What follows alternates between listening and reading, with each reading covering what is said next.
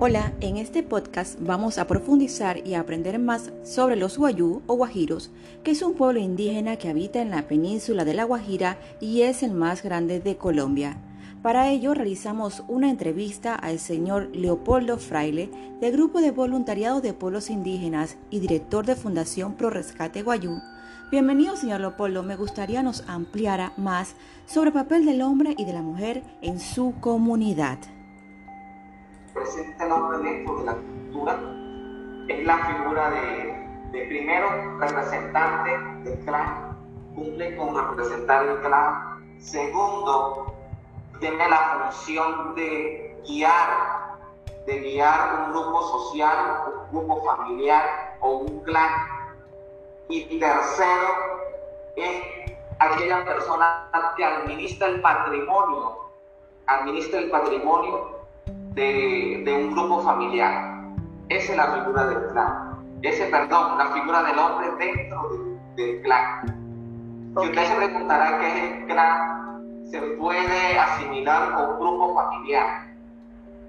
El clan es matrilineal, es el heredero donde la mujer madre es la fuente de vida y que el hombre es, que desprenda de, de ese útero, por decirlo así, tiene la capacidad, se, tiene la capacidad de representar a ese grupo de, de innatamente, por decirlo así, a ese grupo familiar.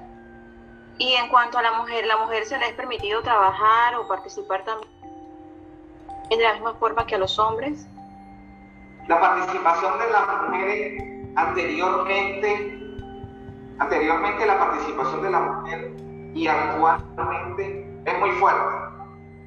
A pesar de, que no se, se, reconozca eso, porque algunos occidentales dicen que, que la mujer es sumisa al hombre dentro de nuestro grupo familiar, pero la interpretación de la mujer, por eso yo como hombre de, este pueblo indígena, la mujer juega un papel importante, es equitativo, e inclusive es la es equitativo la función, por decirlo así, ya que primero, esta tiene la capacidad de dar vida. Segundo, esta es la instructora del clan. Tercero, es la sabedora del clan. Cuarto, es la guía, es la que esta tiene la capacidad de, de, de, aparte de guía, de ser consejera de, del hombre y donde tú puedes cuando yo te hablo de, ser consejera, puedes ver o puedes escuchar de que la, las funciones están repartidas. la, mujer es consejera y el hombre como tal es el que dirige. Entonces, ¿han tenido alguna mujer que haya ocupado el cargo de líder?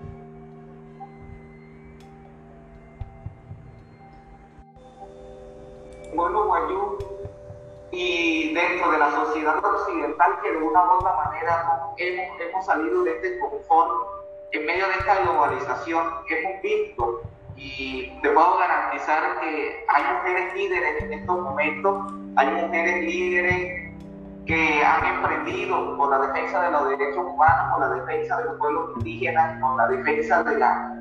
y que tienen la capacidad no solamente de ser consejeras, sino ahora tiene la capacidad y se está desenvolviendo el rol de liderar. Ok. Es eh, interesante de que de, una u otra manera las funciones están repartidas y que de, un, y que eh, de las mujeres tiene participación, lo que ustedes occidentalmente pueden reconocer que hay una equidad de género. Así es. En cuanto a la religión, ¿cuál es la práctica o cuál es la religión pues que practica este pueblo indígena? Con respecto a la religión, este, yo creo que la mayoría de las personas que estudian pueblos indígenas, si, si, miran al pueblo indígena Guayú, de una u otra manera ha sido golpeado por el cristian, por el catolicismo ha sido golpeado por el catolicismo y este ha sido un hito, un hito de, de, en medio de la colonización en medio de la colonización que de una u otra manera, como pueblo indígena, adoptamos, adoptamos esto en medio de, en medio de, la sociedad. Se puede ver, como le estaba diciendo, el catolicismo, que es una, una religión adoptada, pero no propia. Porque en sí, en sí, si hablamos de una religión propia del pueblo guayú, no tenemos una religión, sino que lo que se le atribuye a una religión, en el caso del catolicismo, ustedes dicen la existencia de un Dios, pero nosotros no conocemos dentro de nuestra convicción a un Dios.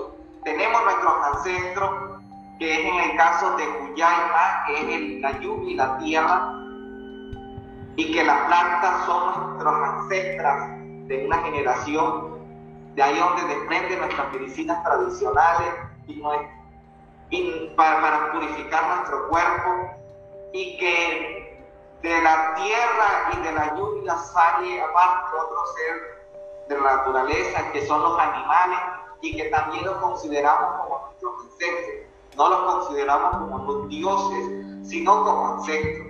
Y si hablamos de una religión, una religión propia, no tenemos porque no tenemos la figura de un Dios, sino que hasta el momento hemos adoptado el catolicismo y hemos asimilado de la existencia de un Dios, hemos asimilado la existencia del contacto de, del Dios supremo, por decirlo así, y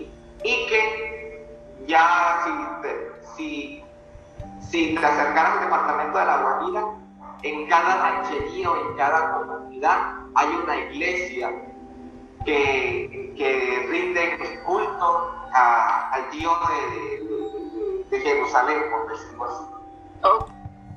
Interesante toda la información que nos ha brindado el señor Fraile, al cual agradecemos por habernos hecho llegar todos estos datos. Esperamos que también haya sido de su agrado. Este fue un trabajo colaborativo elaborado por Ingrid Amaya y Danesa Espeleta para la profesora Griselda Melo.